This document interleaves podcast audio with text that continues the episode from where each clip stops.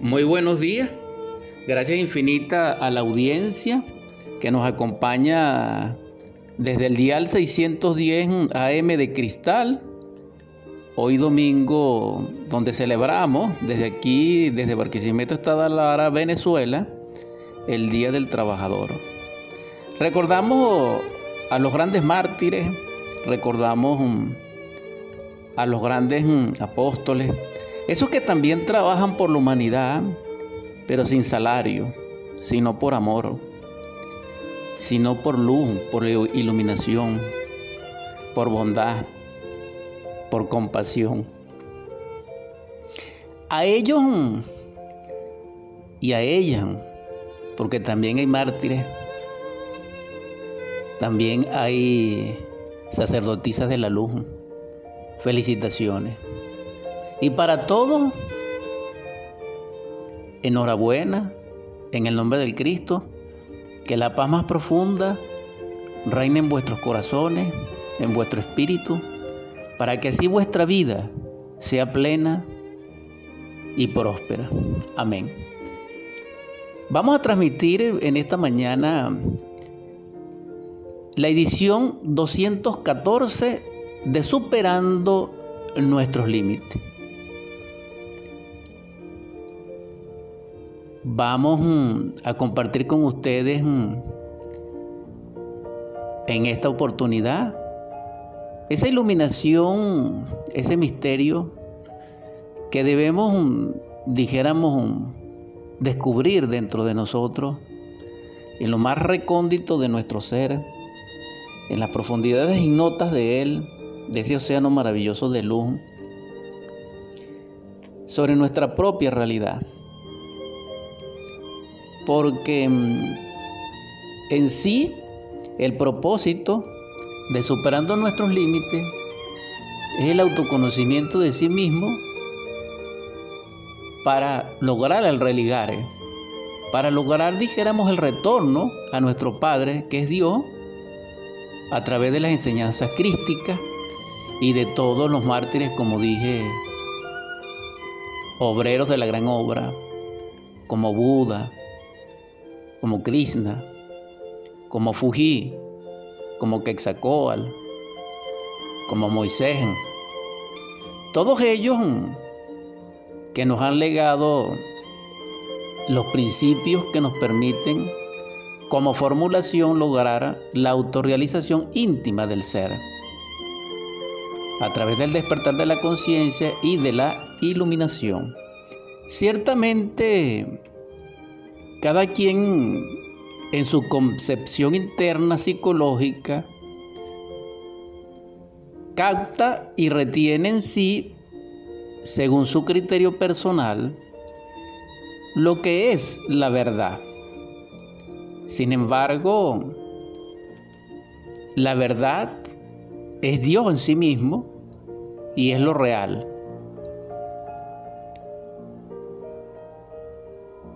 Partiendo de allí, debemos considerar que si experimentamos la verdad, somos libres, somos en Dios, logramos la iluminación. Así está escrito. Buscar la verdad y ella os hará libre. Pero nosotros hemos buscado la libertad a través de la espada, del cañón, de las revoluciones de aguardiente y de fusil, de idealismo, de promesa, de demagogia, de creencia. Y en nombre de la libertad, de ser libre, hemos mm, llenado los valles de sangre, hemos teñido de rojo las montañas y hemos contaminado los océanos, también pintándolos de rojo. Sin embargo, no somos libres, somos esclavos, porque la libertad no es de afuera, la libertad es la verdad. Y la verdad no es físico, química, La verdad no es formal, la verdad no es temporal, la verdad no es asida ni aprendida. La verdad, hay que acceder a ella es siendo copartícipe de ella. Y en esa medida de ser copartícipe de ella, en ese estado, la vamos nucleando y concentrando dentro de nosotros, asimilándola, cristalizándola dentro de nosotros. Y eso es gnóstico, y eso es crístico, y eso es búdico. Es una verdad geovística.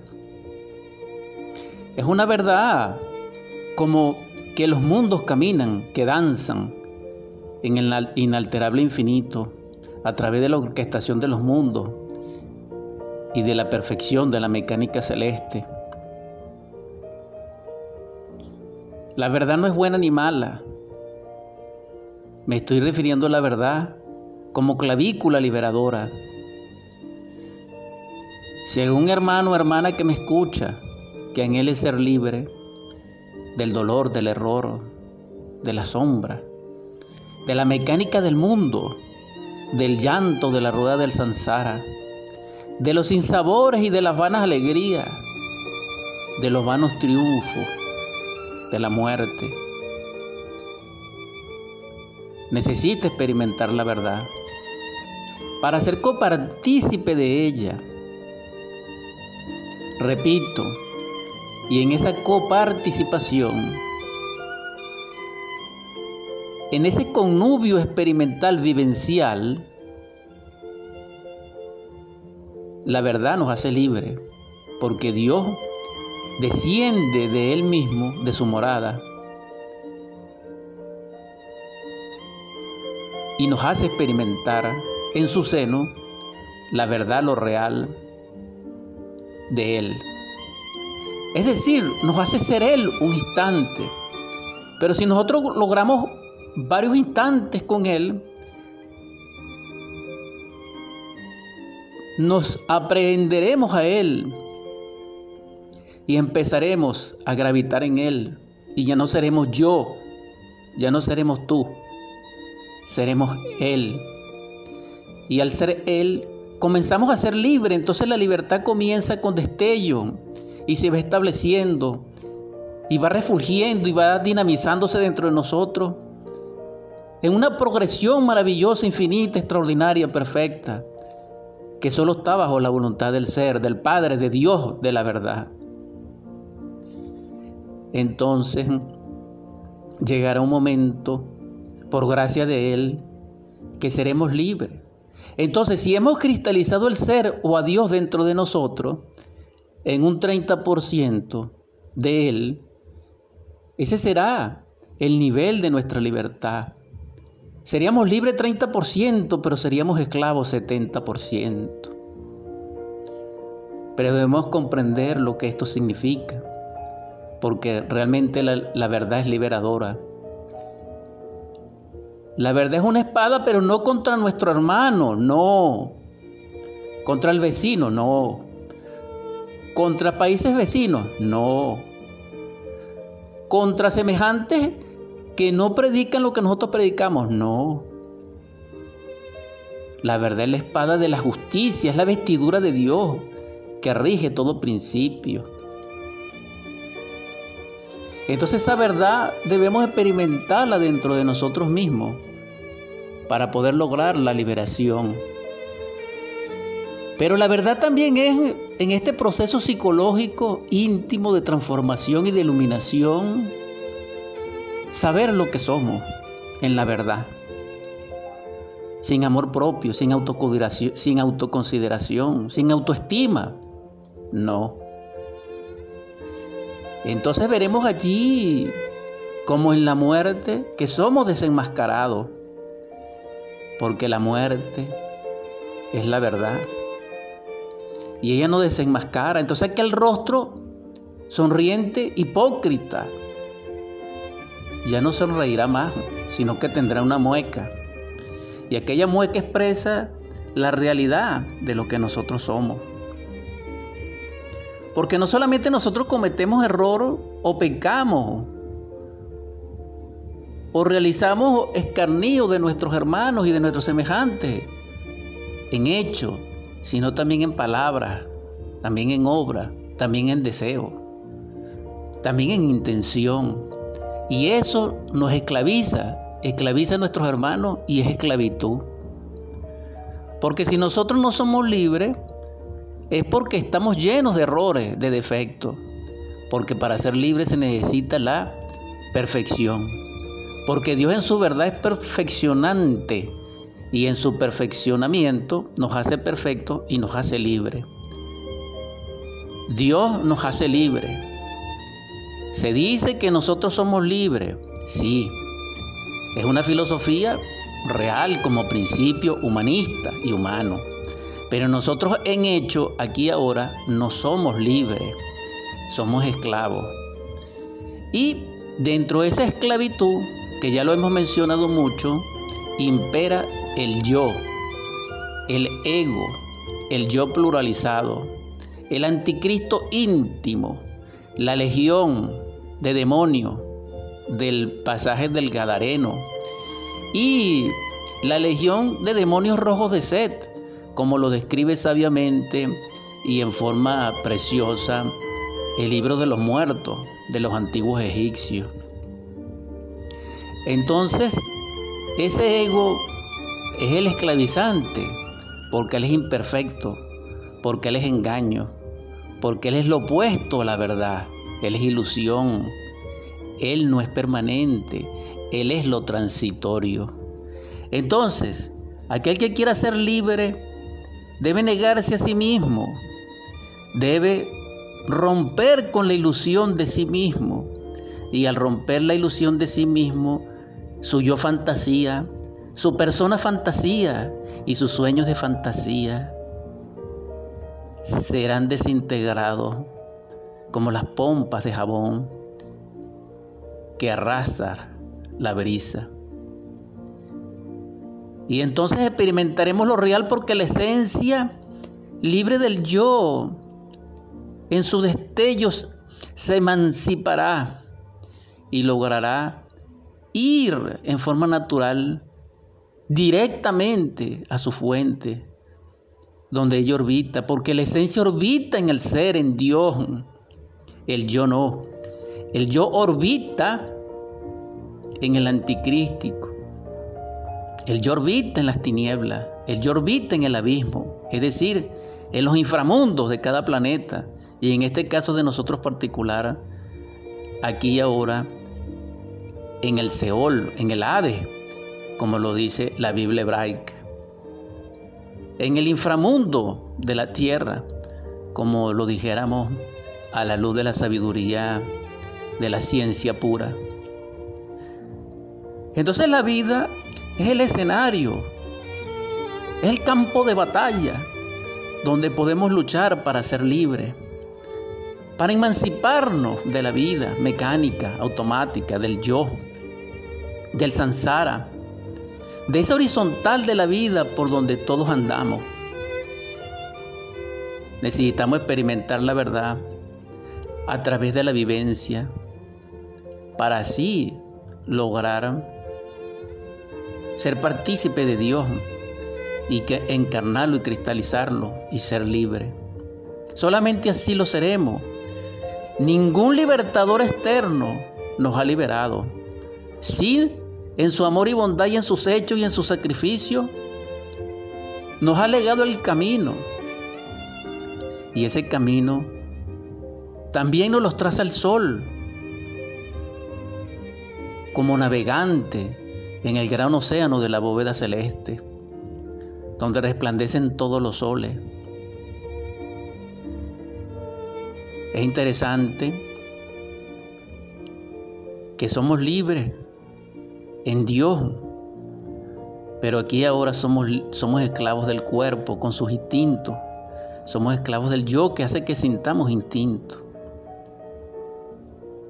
Sí somos esclavos, hermanos somos esclavos de nuestras teorías. Somos esclavos de nuestras pasiones, de nuestros vicios, de nuestra corrupción. somos esclavos en nuestras iniquidades. Quien experimenta la verdad será libre. La exhortación en este caso, hermano, hermana, es comprender lo que es la ilusión. Porque quien comprende lo que es la ilusión, principia su trabajo liberador. Porque la ilusión es la fantasía, es el engaño, es lo opuesto a la verdad, a lo real. Es decir, es el reflejo reflectante de la luz. Por eso es tiniebla y por eso debemos comprender psicológicamente lo que es la ilusión y la fantasía. Para lograr esto en forma de principio, de comienzo, de inicio, necesitamos autoobservarnos en la convivencia y en la soledad. Doquiera donde nos encontremos debiéramos estar atentos a sí mismos y hacia los eventos para estudiar nuestras reacciones internas y allí veremos qué es lo que nos esclaviza. Y encontraremos en forma impresionante que toda esta esclavitud, toda esta iniquidad, todas estas ataduras, todas estas cárceles se encuentran en la mente.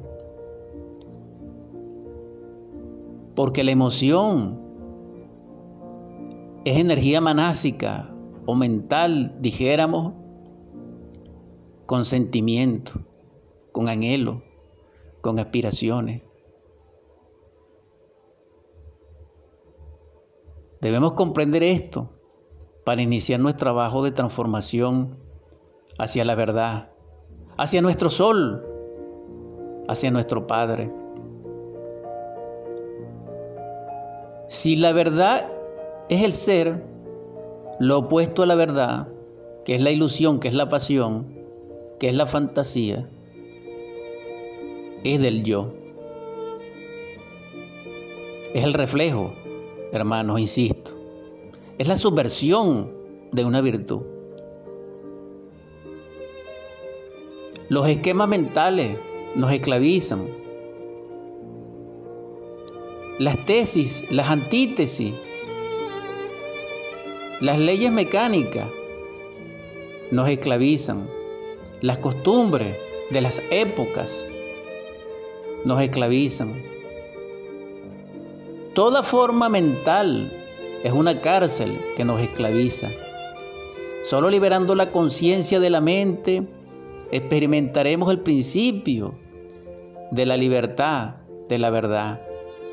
Para ello debemos comprender el misterio magnum de cada uno de nosotros, porque ciertamente, como la verdad es lo real y, Dios, y es Dios, ¿dónde se encuentra Dios y lo real? Físicamente, se encuentra en todas partes, pero muy precisamente en esta metáfora se encuentra en el principio creador es decir, donde Dios tiene su potencia creativa, allí está la verdad.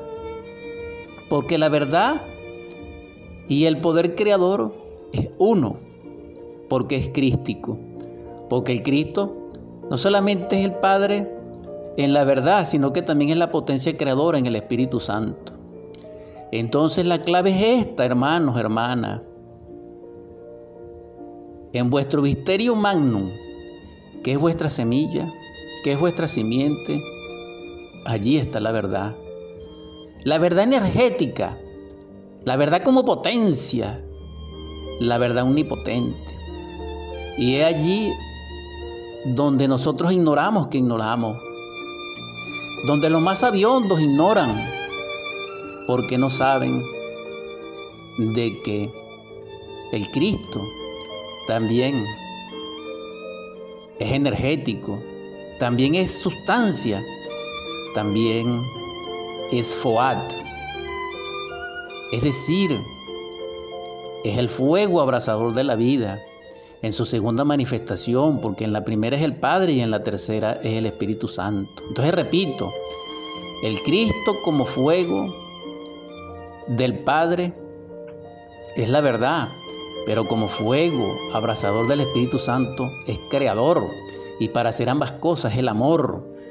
Y entonces en esa síntesis, Él depositó dentro de nosotros sabiamente en su perfección infinita, en nuestra semilla, su prototipo individual de perfección. Es decir, las fuerzas liberadoras de la verdad dentro de nosotros están en la sustancia crística. Y esa sustancia crística tiene remembranza con la Santa Eucaristía, con la ceremonia de la última cena, donde se partió el pan y se repartió el vino. Y allí recordamos aquellas palabras extraordinarias y maravillosas que todavía resuenan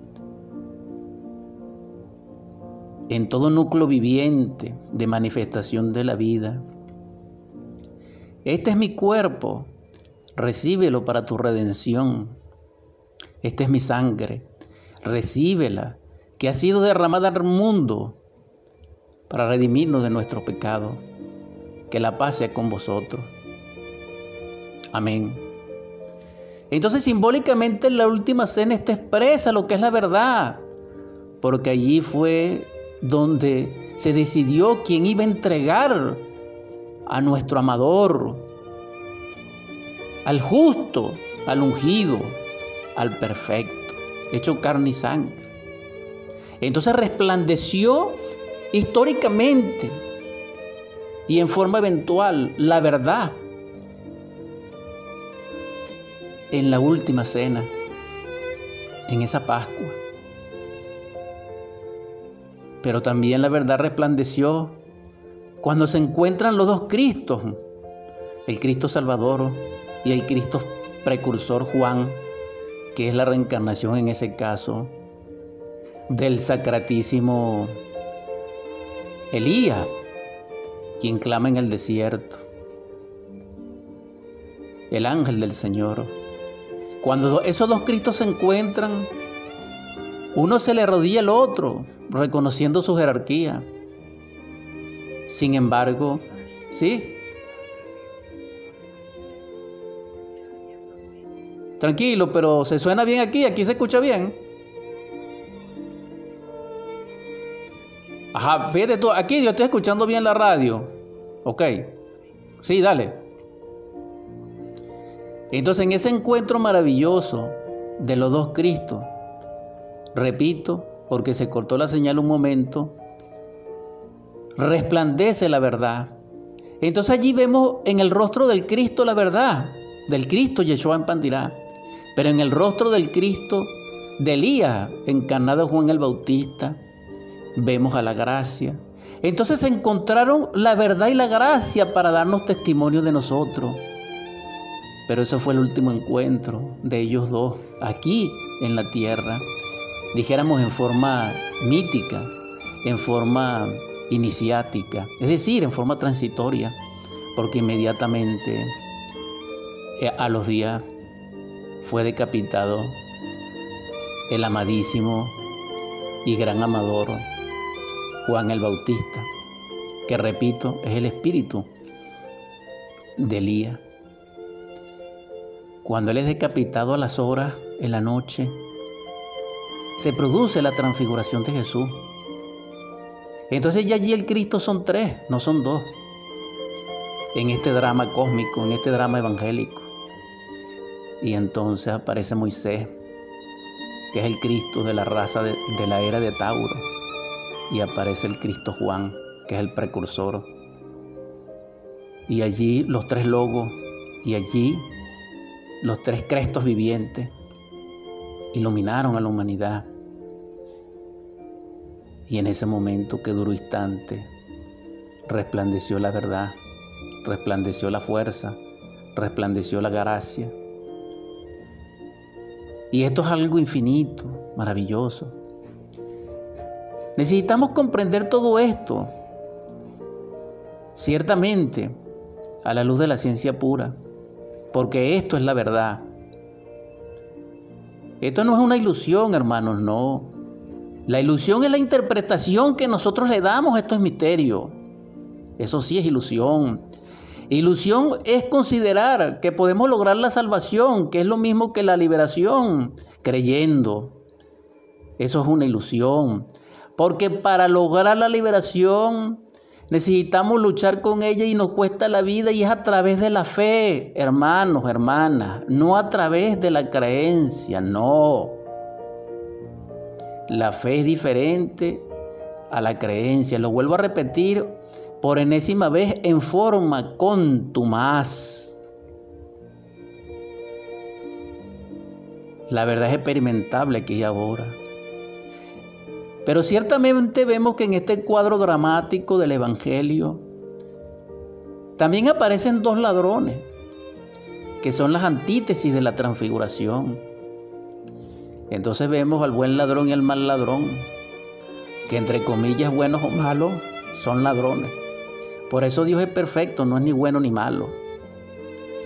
Eso de bueno y malo es un sesgo mental, es un ardid psicológico, es lo que se llama un sofisma de distracción. Porque ciertamente la verdad es la verdad y es lo perfecto y es lo real.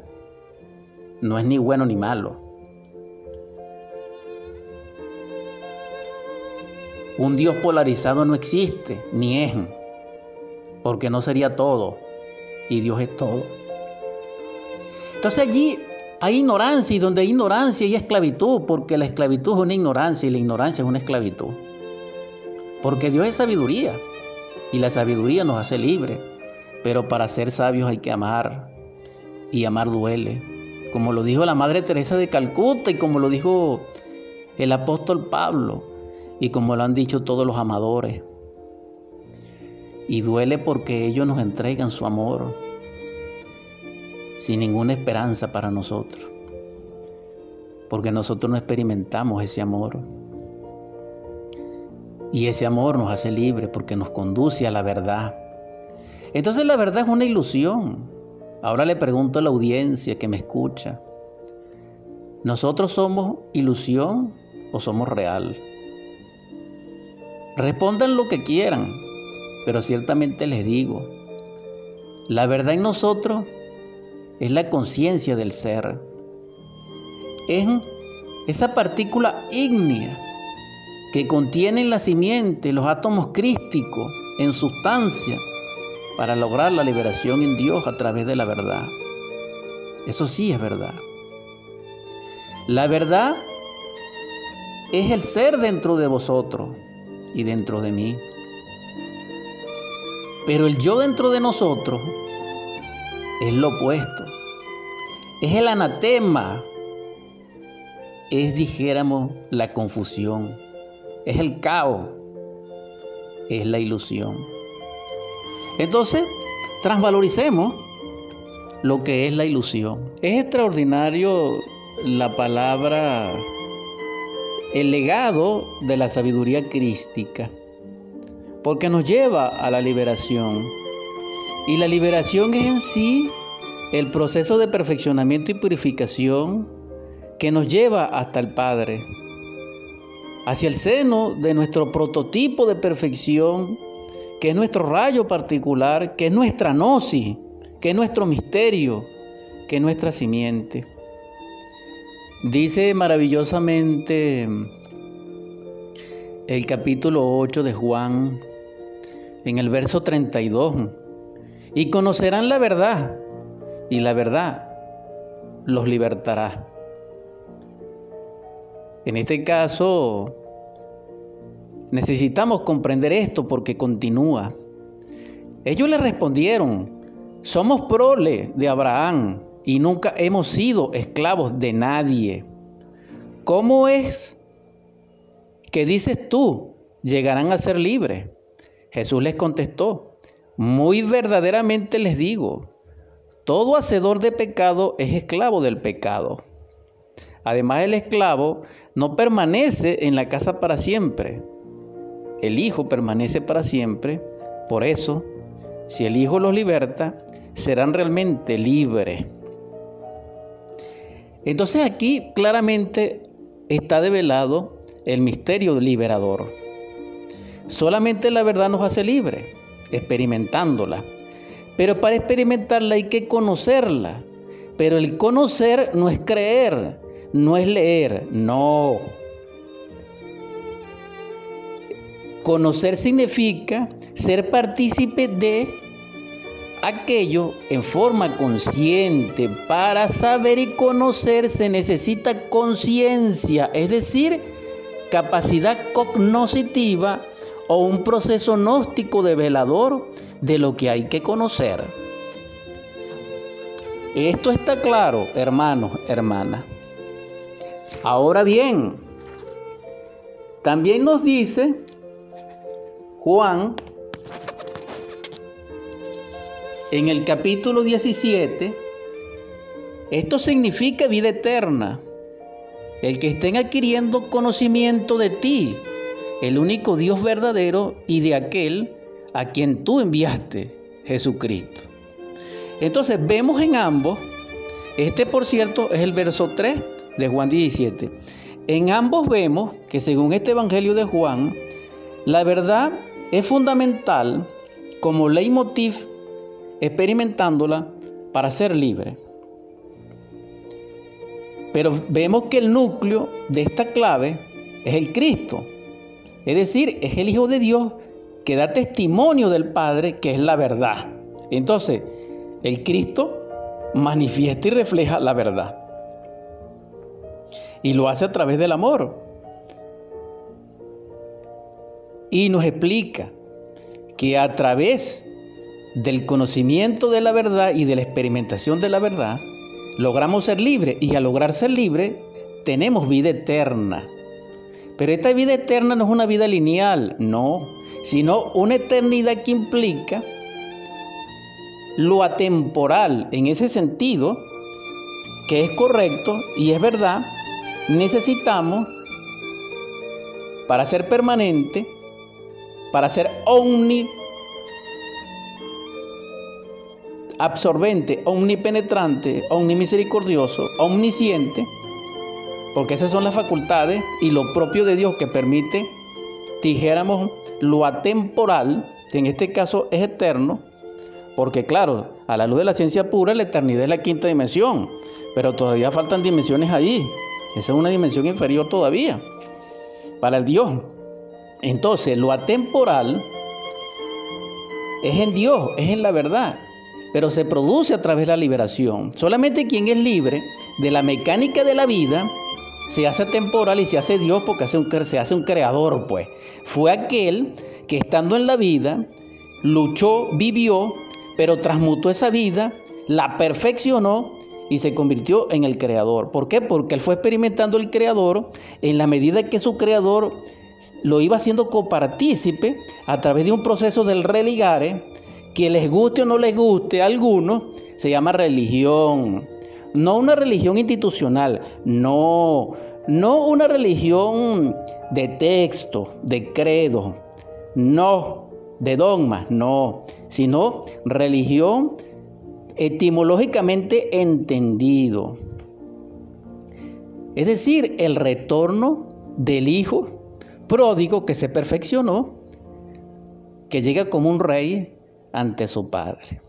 Y libre, ¿por qué? Porque venció la esclavitud. Entonces, cuando el Cristo dijo en, en, el verso anterior que leímos de Juan en el 8, de que ciertamente, aunque somos prole de Abraham, somos esclavos del pecado. ¿Y qué es el pecado? El error, el yo, el anticristo dentro de nosotros. Entonces, aquí no hay más interpretación. Pero el yo es ilusión.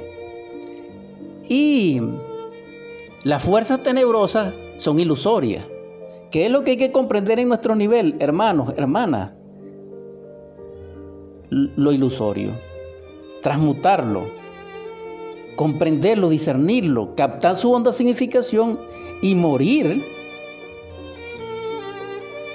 en brazos de nuestra Madre y de nuestro Cristo íntimo en lo que respecta a la ilusión para que sea liberado la conciencia, la luz dentro de nosotros. Entonces esa conciencia que es luz es verdad. Porque lo que es verdad en el universo es la luz.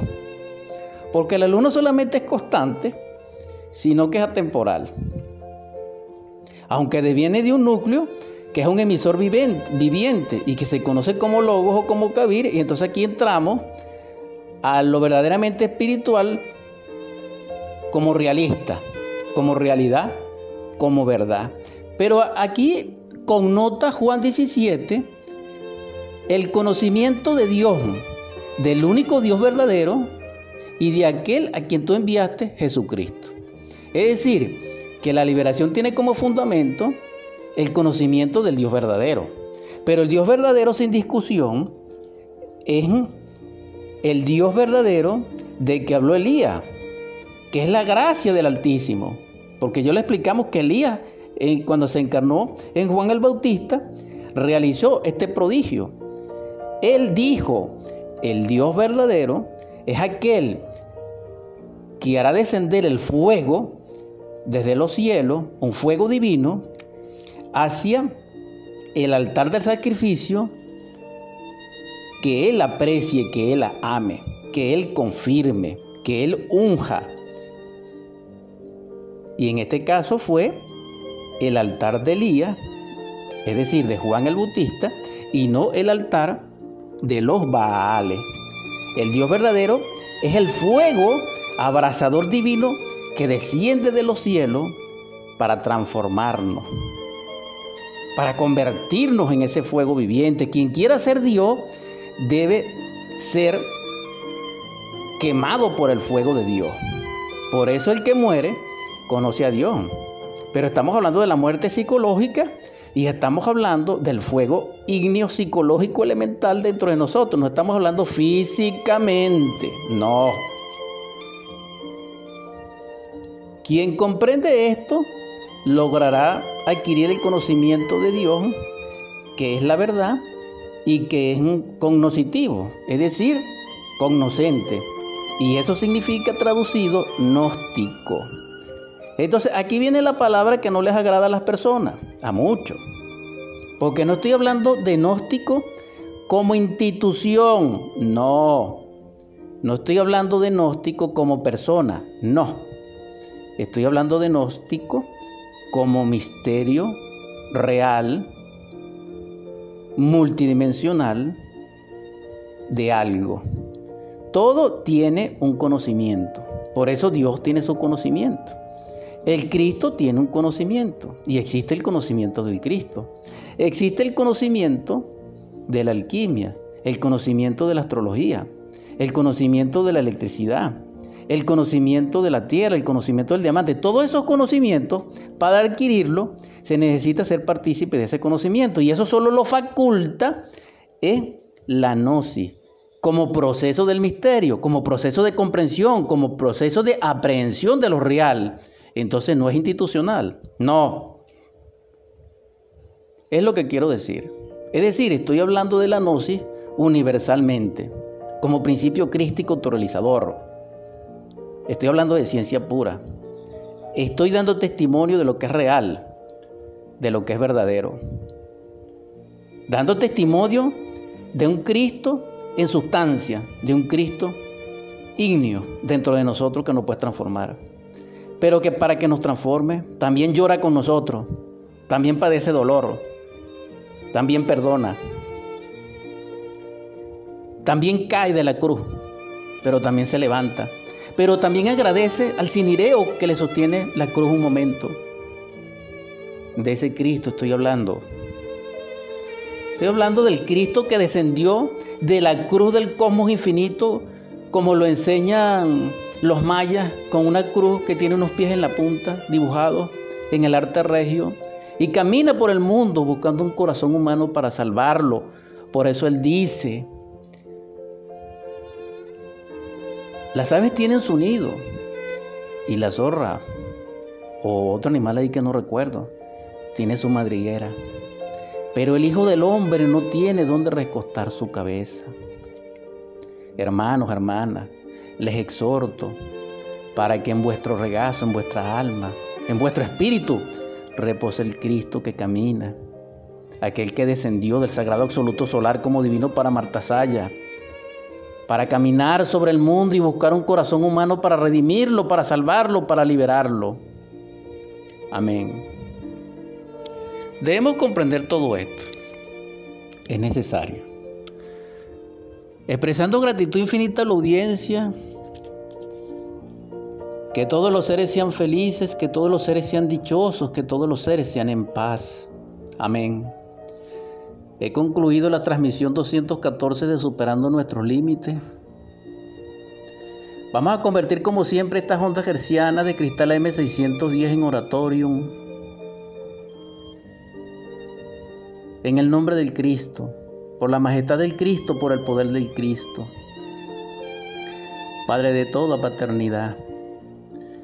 Te imploro y te suplico, de corazón humildemente, que doquiera se encuentre un enfermo, abatido, sollozante, que gime de dolor, derribado, recibe el espíritu de tu gracia, el espíritu de sanación, para que tenga vida en abundancia.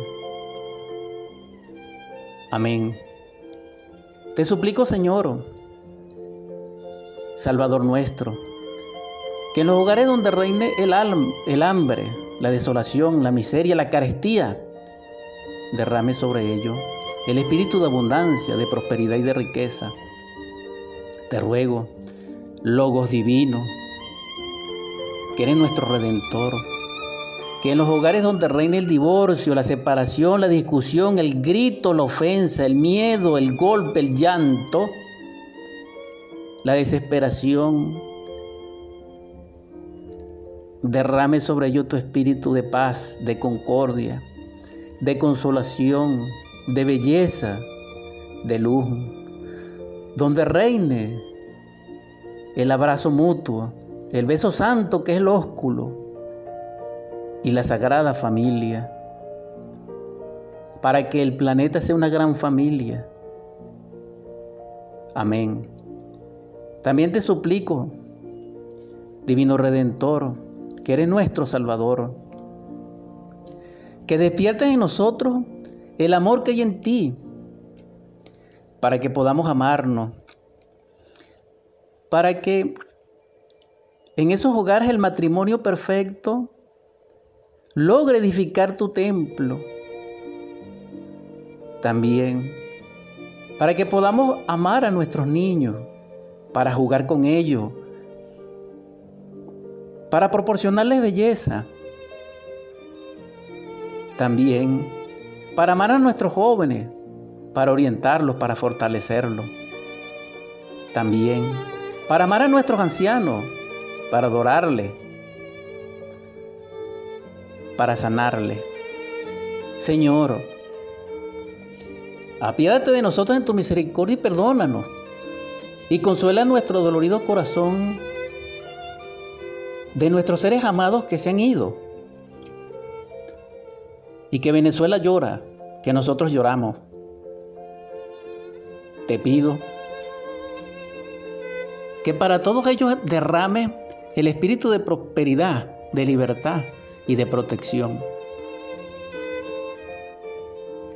Porque tú también fuiste, Señor, alejado de tus tierras. Por último te pido, Señor, que realices el milagro de hacernos libres en tu gracia y que el espíritu de sabiduría, de amor,